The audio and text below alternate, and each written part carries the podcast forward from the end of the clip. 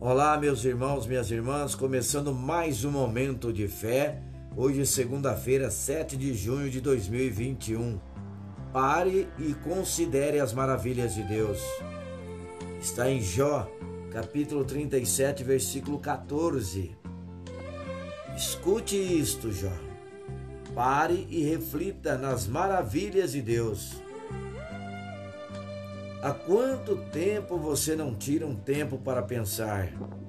Isto mesmo, parar para pensar. O corre-corre do dia a dia quase sempre nos impede de enxergar as coisas mais simples e mais importantes que Deus nos proporciona. A começar do ar que você respira hoje, tudo faz parte do grande presente de Deus para você.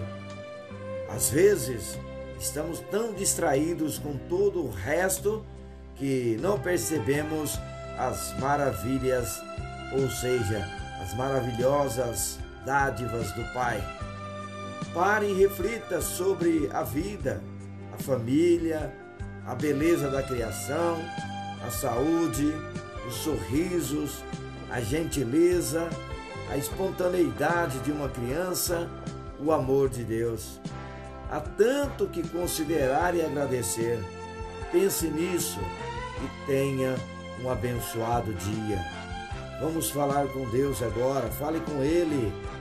Peça para Ele, Senhor meu Deus, muito obrigado por tantas dádivas e tantas maravilhas. O Senhor é maravilhoso.